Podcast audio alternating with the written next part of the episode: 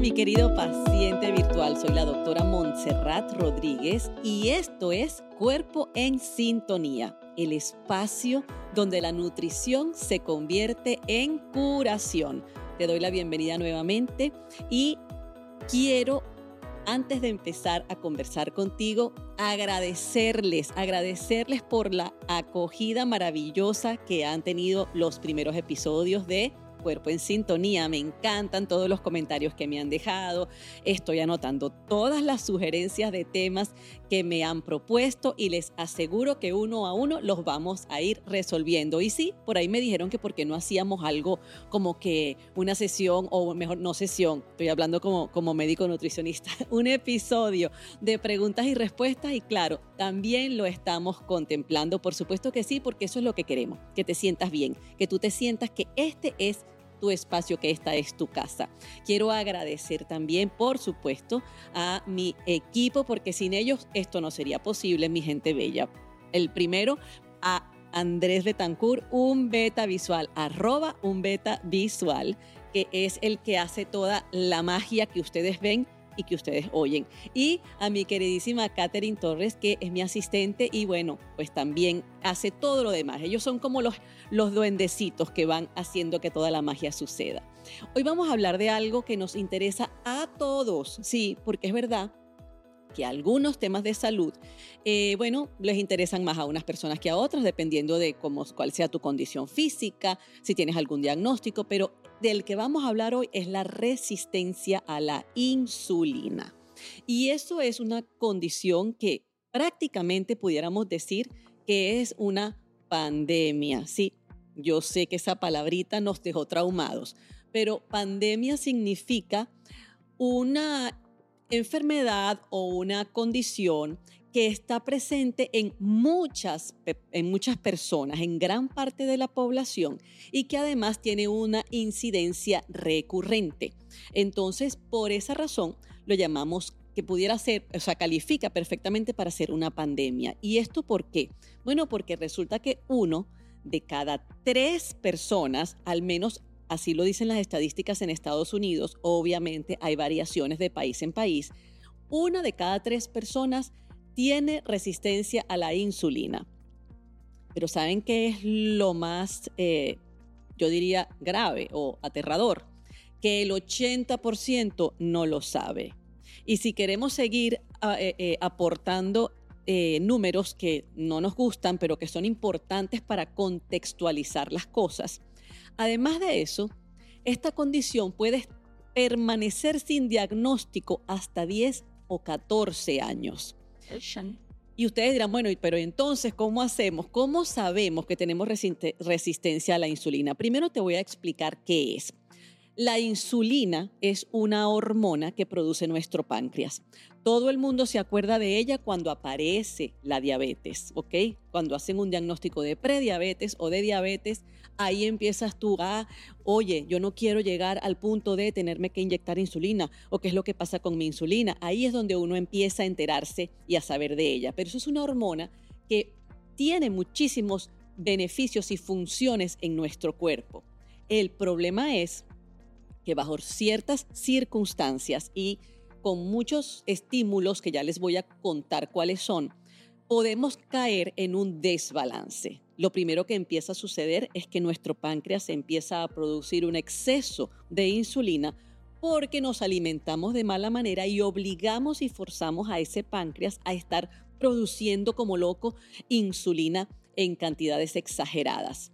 Pero pasa como le pasa a los adictos a las drogas. Nuestras células que deben recibir esa insulina para poder actuar metabólicamente y convertirla, bueno, hacer todas las conversiones bioquímicas para producir músculos, para utilizar la grasa, para regenerar nuestras células. Llega un momento en que esas células están completamente eh, atiborradas, están exageradamente expuestas a la acción de la insulina. Entonces van generando una resistencia y cada vez necesitan más porque los, los, eh, las consecuencias metabólicas, las acciones metabólicas que deberían eh, realizar, ahora no se realizan con una dosis normal de insulina, sino que necesitamos dosis duplicadas, triplicadas, multiplicadas por el número que ustedes quieran. Entonces llega un momento en que nuestro cuerpo está con una exagerada circulación de insulina en sangre y las células como si nada, como si ella no estuviera ahí. Por eso se llama resistencia a la insulina, porque esas células se han vuelto resistentes. ¿Cuáles células? Todas, mi gente, porque hasta las células del cabello necesitan insulina para funcionar. La insulina es un vehículo y, al mismo tiempo es un factor que permite que otras reacciones químicas pasen en nuestra célula, nutrición, hidratación, conversión de energía. Pero quédense con la idea más importante y la idea más importante es que sin esa, eh, esa sensibilidad a la insulina, nuestras células no funcionan bien. Cuando hay una resistencia a la insulina, entonces se establece un ambiente inflamado en nuestro cuerpo. Y como les dije, eso pasa desde la, la puntita del, del cabello aquí en la cabeza hasta el dedo más pequeñito que tú tengas en tu pie. ¿Y cómo, o sea, cómo es que el cuerpo, si está tan afectado, no produce señales claras de esto? Bueno, porque la verdad es que sí existen signos y síntomas de que la resistencia a la insulina se está instalando en tu cuerpo. Lo que pasa es que son tan inespecíficos y tan variados que ni el paciente y muchas veces tampoco el médico logran decir, ah, eh, si tienes dolor de cabeza, eso es por resistencia a la insulina. Si tienes dificultad para perder peso, eso es resistencia a la insulina. Si estás teniendo estreñimiento, eso puede ser por resistencia a la insulina. Entonces, claro, son síntomas que son comunes a otros padecimientos y por eso no se piensa en la resistencia a la insulina como primer causante del problema o como la base de, la, de los síntomas que estás, que estás eh, teniendo o que estás padeciendo. Entonces, eh, ¿qué pasa? ¿Por qué tampoco se nota en el examen de laboratorio? Porque usualmente en el examen de laboratorio lo que te miden es la glucosa en ayunas y cuando hay resistencia a la insulina, hay una elevación de la insulina y la glucosa te va a salir normal. Aunque tú estés activamente trabajando, por decirlo de una manera, para lograr una diabetes, porque la resistencia a la insulina es la primera parte del camino para el desarrollo de la diabetes tipo 2, ¿ok? Pasamos por resistencia a la insulina, luego la prediabetes y luego la diabetes. Entonces, ya sabemos por qué sucede eso. O sea, qué es lo que pasa con la insulina en la resistencia a la insulina. Ahora te voy a explicar cómo se instala una resistencia a la insulina. La verdad es que existen varias versiones. Algunos científicos y algunos estudios dicen que definitivamente puede haber una predisposición genética a que eso suceda en algunas personas. Es decir, a lo mejor si tú tienes familiares con sobrepeso, con diabetes, con problemas para controlar el colesterol y los triglicéridos, y tú heredas un poquito de esa carga genética, obviamente ya tú tienes, así como que tus tickets ya los estás empezando a acumular, ¿verdad? Para ganarte la rifa de la resistencia a la insulina. Pero la verdad es que los factores que más eh, van a, a, ser impactantes y determinantes para que la resistencia a la insulina se dé son factores exógenos, es decir, lo que usted come y lo que deja de hacer como el ejercicio. Entonces, cuando nosotros estamos consumiendo una dieta más alta en calorías de lo que realmente necesitamos, estamos allanando el camino para una resistencia a la insulina. Cuando empiezas a desbalancear tu dieta y tus macronutrientes y a darle predominancia a los carbohidratos, sobre todo los carbohidratos refinados y azúcares refinadas y harinas refinadas, tú estás haciendo todo lo que hay que hacer para tener una resistencia a la insulina. Si tú no haces ejercicio y eres sedentario, ya se sabe que el ejercicio es una de las formas como nosotros podemos recuperar la sensibilidad a la insulina. Obviamente, entonces el efecto contrario también va a suceder que si tú no haces ejercicio, si tú no haces ningún tipo de actividad física, vas a desarrollar con más facilidad una resistencia a la insulina. También hoy en día se sabe que el estrés es un factor muy importante para que se desencadenen toda esta cascada de hechos que nos van a llevar a una resistencia a la insulina. El mal sueño o pobre sueño, sueño de mala calidad. Y Hoy en día también se sabe que alguna deficiencia de minerales y vitaminas que pudiéramos arrastrar, bueno, también por una mala nutrición, pudieran eh, formar parte de la génesis de este problema. Pero definitivamente entra por la boca, lo compramos en el supermercado y en algunos restaurantes de cadena rápida, tendría que decir, y es posible poder hacer una intervención, es decir, detener eso, porque son cosas que podemos controlar y de eso vamos a hablar más adelante. Ahora vamos con la clínica, o sea, ¿por qué la gente no se entera que tiene resistencia a la insulina? Porque la resistencia a la insulina es la gran simuladora. Hay síntomas de todo tipo. Los más comunes son una resistencia a perder peso. Acuérdense, la palabra resistencia aquí la van a oír mucho. Resistencia a la insulina es resistencia a bajar peso. Es decir, que tú notas que tú quieres perder peso y no lo logras de la misma manera o con la misma facilidad que lo logra alguien que no lo tiene, teniendo tu misma edad y teniendo a lo mejor hasta tus mismos hábitos alimenticios. Segundo, también está el caso de las personas que ganan peso. Tú dices, bueno, pero no es posible que mi hermana o mi tía o mi prima o mi amiga se come un sanduchito todos los días, bien sabrosito, y no tiene problemas. Y yo veo la foto del sándwich, mi gente, e inmediatamente engordo. Esas personas tienen resistencia a la insulina, casi que, bueno, apuesto lo que sea. Otro detalle importantísimo, hay una acumulación de grasa visceral y eso se sabe cuando uno se mide, cuando uno se mide la circunferencia abdominal.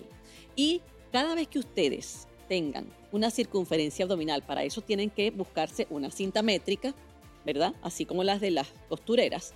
Y se la van a poner alrededor de su cintura y les doy como referencia la cicatriz umbilical, umbilical, o sea, el ombligo, para que no se mueva la cinta métrica y siempre te midas en el mismo punto. Y entonces esa circunferencia abdominal idealmente debe estar para las mujeres por debajo de 88 centímetros y para los hombres por debajo de 102. O sea que si tú que me estás escuchando o viendo tienes más de esos números y te cuesta bajarlos a pesar de que haces ejercicio y dieta, ojo, seguramente puede ser que tengas una resistencia a la insulina. También existen los problemas digestivos. Hay personas que sufren mucho de gases, hay personas que les da estreñimiento. Eso pudiera ser uno de los síntomas de la resistencia a la insulina. Sigamos con la piel, por ejemplo, que todo el mundo se la ve en el espejo y de repente te empiezas a ver manchitas, lunarcitos, como, como rosaditos, como que, uno, que lo llaman las, las viejitas, las abuelitas los llaman lunares de sangre. También unas manchas oscuras que uno dice, pero bueno, como dicen en mi país, esto, esto parece que tuviera percudida, es decir, como, un, como una mancha de sucio que no sale, porque no es sucio, es una acumulación de, melanina en, esas áreas, sobre todo en el área de atrás del, de la nuca o del, o del cuello, pero la parte de atrás, en los pliegues como las ingles, también en, aquí en el pliegue del codo, en las axilas. Si tú empiezas a ver eso, probablemente tengas resistencia a la insulina. Problemas de sueño, como les dije, hay personas que duermen, pero no descansan. Sienten que a pesar de que duerman siete horas, ocho horas, al día siguiente están drenados de energía, no descansan. Hay personas con problemas de, dolores de cabeza o exageración o aparición de migrañas. ¿Por qué? Porque hay un rollo allí con la regulación de la insulina y la glucosa y eso es una de las cosas que más ocasiona dolores de cabeza. Entonces, si ustedes empiezan a sacar cuentas, si ustedes van a un médico porque les duele la cabeza, seguro le hacen una tomografía, un MRI, bueno, acá en los Estados Unidos, obviamente, una tomografía, un MRI, una radiografía, le hacen de todos los exámenes. Pero nadie le va a decir que cuidado y que, eh, que, pudiera ser una resistencia a la insulina. No, no es lo primero. La gente está pendiente del tumor, del aneurisma, de otras patologías.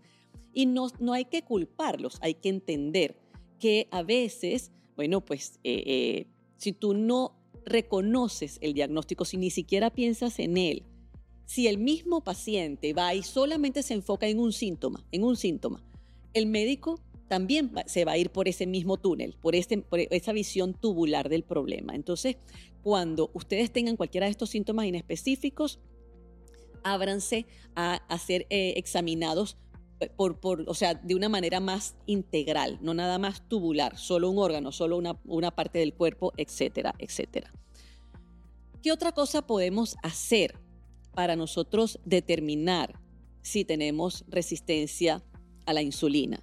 Bueno, existe un panel de exámenes de laboratorio que usualmente no se piden, porque bueno, como siempre pasan las cosas, tú tienes que calificar, aquí entre comillas, calificar. Es decir, que solamente una persona que tiene o hipoglicemia y que se anda desmayando porque se le baja la glicemia muchísimo, o alguien que tiene hiperglicemia y que cuando va y se hace sus exámenes de rutina, aparece como prediabético o diabético, es cuando el médico finalmente dice, oye, déjame seguir investigando un poco más allá. Pero si a ti te hacen una determinación de insulina en ayunas, que es un examen de sangre, ahí ya se puede mostrar que existe una hiperinsulinemia, ¿verdad? Una elevación exagerada de la insulina, que es el síntoma bioquímico fundamental de la resistencia a la insulina. Descartados, obviamente, otras cosas como, por ejemplo, un tumor de páncreas que produzca insulina, pero esos son eh, eh, eh, casos muy, pero muy escasos. Vamos a enfocarnos en, el, en, en el mainstream, o sea, en la verdadera cantidad mayor de la mayoría de las personas que están afectadas por esto. Y entonces, una vez que te hacen eso, bueno, ya hay una, pesquisa la otra cosa que a mí me gusta evaluar es el monitoreo diario de tu glucosa. Y para eso es muy importante que tengas a la mano un glucómetro. Un glucómetro es un aparatito los hay de diferentes modelos, hay unos más avanzados, hay otros menos avanzados. Hay unos que incluso te los puedes poner en la piel eh, y entonces van monitoreando literal, se, pone como un parchito por decirte, y te van diciendo cómo están tus niveles de glucosa las 24 horas del día. Bueno, mira, mm, yo no, a mí no me gusta, eso es una cuestión totalmente individual, porque yo no tolero ninguna cosa encima de mi piel eh, que cuando yo me vaya o a, duchar o cuando vaya al gimnasio o si quiero ir a la piscina, está el el, aparato ahí pegado, yo, no, yo detesto eso, pero el que lo quiera usar es una buena opción. Y si no, puedes eh, tener tu glucómetro, ¿verdad? Que es lo que yo uso, que es ese aparatito con el que tú te mides eh, la glucosa en cualquier parte del cuerpo, usualmente en los dedos. También existen algunos que lo miden directamente en el muslo, en el antebrazo. Esto con la, intención de que no siempre te pinchen los mismos deditos porque también eso puede llegar a, cansar al, al paciente, ¿no? Y te hagas mediciones de tu glicemia en ayunas, muy importante para saber si está muy baja, para saber si está normal, para saber si está ligeramente elevada. Y te puedas hacer mediciones de tu glicemia después de comer, que es la parte más importante y clave. ¿Ok? No voy a entrar en detalles acá ahora mismo con respecto a los resultados porque eso lo vamos a, revisar en otro episodio que vamos a hacer más adelante, que me voy a dedicar nada más que a los valores normales de tu química sanguínea. Pero lo que sí les puedo decir es que con la ayuda de un médico, sobre todo un médico experto que sepa cómo se comporta el metabolismo de, tu, de, la, la glucosa, de la insulina, te va a enseñar y te va a ir indicando cómo puedes utilizar ese glucómetro para poder empezar a reunir esa data, a, buscar esos, esos hallazgos, esos, esas características que son las que te van a permitir hacer un diagnóstico a tiempo. ¿Ok? Una vez que tenemos entonces ya la clínica, tenemos sospecha, ya hemos tenido todos estos síntomas de los cuales te hablé. Luego está el laboratorio. Además de lo que te hablé, también suele haber hígado graso. Hay personas que son delgadas y tienen el hígado graso. Hay personas que tienen eh, sobrepeso y tienen el hígado graso. Ahí seguro, seguro hay una resistencia a la insulina. También, ojo, otras condiciones médicas, como por ejemplo el síndrome de ovario poliquístico y algunos casos de infertilidad, pudieran tener su causa y su raíz en una resistencia a la insulina. Entonces, cada vez que haya algo que no está bien, yo diría que valdría la pena revisar la insulina. Y bueno, ahora mismo voy a hacer una pausa para invitarte a, a una cosa. Ya te voy a decir a qué es. Y después de la pausa, entonces vamos a entrar en qué hacemos una vez que tengamos el diagnóstico de resistencia a la insulina. ¿Cómo podemos sacudirnos, revertir eso? La invitación que quiero hacerte es a que revises en mi página web de eremontserrat.com un taller maravilloso que he preparado para ti. El taller se llama Libérate de la diabetes ayunando. Y justamente lo traigo a colación acá en el medio del episodio de resistencia a la insulina porque una vez que las personas hacen ese taller y ya está validado, comprobado, esto no, esto no lo acabo yo de inventar, esto tiene rato ya eh, que lo he estado poniendo a prueba y con muchísimo éxito, las personas pueden tener un protocolo, una estrategia clara, qué comer, qué hacer, qué no hacer, cuáles son las combinaciones de alimentos que debes tener, a qué horas, etcétera, etcétera, para poder revertir esta resistencia a la insulina, pero también la prediabetes e incluso la diabetes tipo 2. Entonces, te voy a invitar nuevamente a que vayas a mi página web de eremontserrat.com y busques en el área de los talleres el taller Libérate de la diabetes ayunando. El título está clarísimo, ahí pueden revisar de qué se trata, son módulos de videos, materiales descargables de PDF, dietas, etcétera, etcétera. Entonces, ya sabes, cuando termines de escuchar este episodio, te vas corriendo para allá para que empieces a hacer eh, tu, tu taller porque de verdad te va a ayudar muchísimo. Entremos entonces ahora en qué hacemos. Y recuerden que aquí en Cuerpo en Sintonía no traemos nada más malas noticias. Yo detesto eso. A mí no, el, el psicoterror de verdad yo no funciono así. Entonces cada vez que yo les presente un problema, yo les voy a traer la solución. Y hoy les voy a explicar de una manera, digamos, no con detalle, obviamente porque cada persona es distinta, pero sí les voy a explicar cuáles son esos, esas bases de la estrategia que tú debes seguir para poder eliminar esa resistencia a la insulina. Lo primero, como te dije, es entender que tienes que monitorear tu progreso. Por esa razón les hablé de la cinta métrica, ¿verdad? porque se van a empezar a medir su circunferencia abdominal y por esa razón les hablé del glucómetro, porque se tienen que empezar a medir sus niveles de glucosa en sangre. Lo otro que vamos a hacer es empezar ayuno, ayuno intermitente, ¿ok? Yo te recomiendo que si nunca has hecho ayuno, empieces poco a poco. Empecemos con 12 horas, por ahí unos 7 a 10 días, luego puedes avanzar a 14 horas Luego puedes avanzar a 16 horas. Permítele a tu cuerpo irse adaptando y permítele sentirse cómodo en cada etapa que vayas experimentando o a la cual vayas avanzando. El ayuno intermitente no es solamente una cuestión de poner el reloj y esperar que la alarma suene. No me faltan dos horas, me falta una hora, ahora son 14, son 16. Eso es una pequeñita parte, si es verdad. Hay que setear el reloj y saber cuántas horas de ayuno vamos a hacer. Pero lo más importante es lo que sucede en la ventana de alimentación. ¿Ok? Y en esa ventana de alimentación, nosotros vamos a determinar qué es lo que vamos a comer y cómo. Y ahí es donde la magia acontece, como dirían los brasileros. ¿Cómo vamos a hacer entonces? Vamos, además, durante la ventana de alimentación, vamos a empezar a implementar una dieta de bajo índice glicémico o de baja carga glicémica. También lo llaman una dieta muy baja en carbohidratos o baja en carbohidratos. Todo dependerá de cuánto sobrepeso tengas y de cuán avanzada esté esta condición de resistencia a la insulina.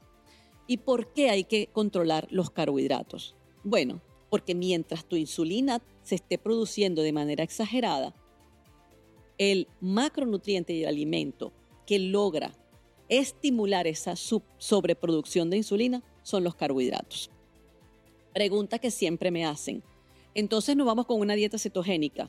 Mira, sí, es una opción, pero de todas maneras, la idea es que en algún momento tú empieces a reincorporar los carbohidratos que son necesarios y son saludables si los escoges bien, si los ah, porcionas bien, es decir, ah, consumes la porción que te corresponde para tu estilo de vida, para tu actividad eh, eh, de quema calórica, para tu edad, etcétera, etcétera. Y si tú los toleras, porque hay personas que tienen sus cuerpos se funcionan mucho mejor cuando bajan bastante los carbohidratos, pero hay otros que necesitan un poquito más. Pero de entrada sí tenemos que hacer una reducción drástica porque seguro que si tú llegaste a la resistencia a la insulina es porque estabas comiendo de más. ¿Ok? Entonces pensar en eso. Lo otro, tratar de dejar el consumo de carbohidratos para la primera parte de tu ventana de alimentación. Es decir, tu primera comida y probablemente tu snack o tu, segunda comida, si vas a hacer tres comidas. Y eliminar el carbohidrato del todo en la noche. ¿Y esto por qué? Bueno, porque justamente después de que, por nuestro ciclo circadiano, después de que ya han pasado las horas de luz solar, nuestro cuerpo empieza a prepararse para trabajar de otra manera. Y ahí empieza a afectar más esto de la resistencia a la insulina cuando consumimos carbohidratos de más, cuando comemos muy tarde en la noche, cuando incluimos alcohol, por ejemplo. Entonces eso hay que entenderlo y eliminar esa parte.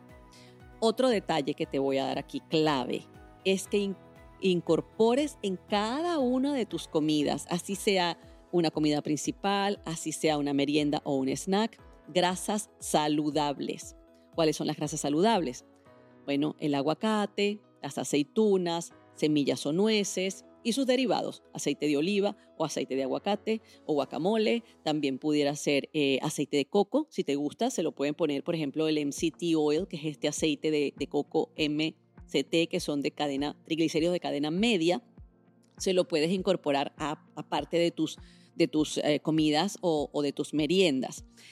Y recordar que eso es lo que va a atajar la subida de la glicemia y la posterior subida de insulina. Por esa razón es importante que los incorpores. La fibra no puede faltar, proveniente sobre todo de los vegetales, porque volvemos a lo mismo. Cuando hay una resistencia a la insulina, hay una inflamación crónica, acuérdense, se los dije al principio, y entonces tu cuerpo empieza a, no reconocer algunos alimentos y empieza a hacer sensibilidad. Por eso hay gases, esas barriguitas que, uno siempre este, está como que, come y se siente que la barriga le va creciendo y le va creciendo. Eso es porque la microbiota está afectada, tus bacterias saludables y por eso necesitamos fibra, que es lo que va a restaurar. Y muy importante, no olvides la hidratación, ¿ok? Porque nada de esto va a funcionar ni se van a desencadenar los mecanismos sanadores si tu cuerpo no está bien hidratado.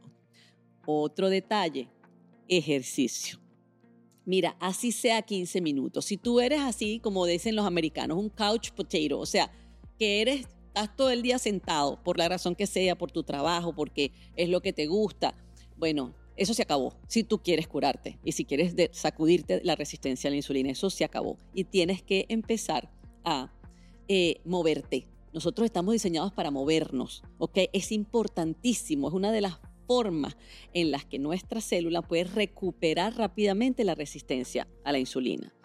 Y si haces el ejercicio físico o tu actividad física, como lo quieras llamar, durante las horas de ayuno, eso es así como que la gloria, o sea, la guinda del pastel.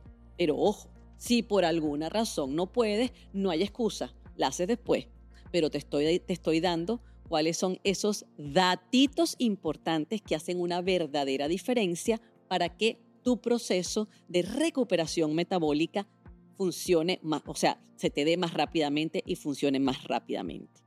Entonces, si se ponen a ver la resistencia a la insulina, uno, así como uno se la ocasiona, uno se la puede quitar de encima. Importante que tú sientas esa capacidad, ese, ese poder sanador interno que tienes porque lo tienes. Suena fácil, pareciera que es cuestión nada más de ir al mercado y en vez de, de comprar por la isla, por el pasillo tal, que aún compro por el pasillo cual. Es verdad, la implementación, como digo yo siempre, es lo difícil, pero en todo caso lo puedes hacer. Como te digo, monta tu estrategia, haz tu, tu, tu preparación de comidas, bien sea que las vayas a hacer en la casa o incluso afuera. Yo tengo muchos pacientes que comen en la calle todo el tiempo y cuando saben cómo escoger sus platos no tienen ningún problema. Ejercicio, hidratación. ¿Hay algo de esto que te suene raro? ¿Verdad que no? ¿Verdad que todo es posible hacerlo? Entonces lo que hay que tener es el plan. Lo que hay es que saber por qué hay que hacerlo. ¿Hasta cuándo? Bueno, para siempre como la canción aquella, lo nuestro será para siempre. ¿Saben por qué? Porque si tú llegaste a la resistencia a la insulina por malos hábitos, aunque te cures, aunque reviertas esa condición, si tú vuelves a, reincidir con los hábitos que te produjeron la resistencia a la insulina, da, obvio, te va a volver a la resistencia a la insulina. O sea, es así, punto. Si tú metes el dedo en, el, en la candela, te vas a quemar. Se te quita la, te curas la quemadura, lo vuelves a hacer, te vas a volver a quemar. Entonces, eso es lo que va a pasar aquí. Por esa razón, quiero que te quedes con esto antes de que despidamos, y es que tú eres el dueño de tu destino de salud, de tu bienestar. Hay veces que uno tarda un poquito en despertar y en entender este concepto, pero no importa. Dale, Dale porque va a llegar un momento en que todo va a cuadrar en tu cabeza. Te va, a, te, vas, te va a venir así como una revelación y tú vas a decir, oye, sí, llegó el momento, ya no voy a seguir eh, tomando decisiones que me van a enfermar, no voy a seguir eh, tomando decisiones de manera inconsciente porque eso me está llevando a un envejecimiento y a una enfermedad crónica que no quiero. Y aquí vinimos a aprender a recuperar ese poder de decisión que tenemos y hacer una verdadera diferencia a futuro. Entonces, bueno, eso fue todo lo que te traía por hoy. Recuerda que esto es Cuerpo en Sintonía, el espacio donde la nutrición se convierte en curación. Y para el próximo episodio vamos a estar hablando de algo fascinante y es la inflamación crónica sistémica otro enemigo con el cual dormimos plácidamente pensando que no está haciendo nada y ya van a ver todo lo que puede ocasionar. Así que no se pierdan el próximo episodio de Cuerpo en Sintonía.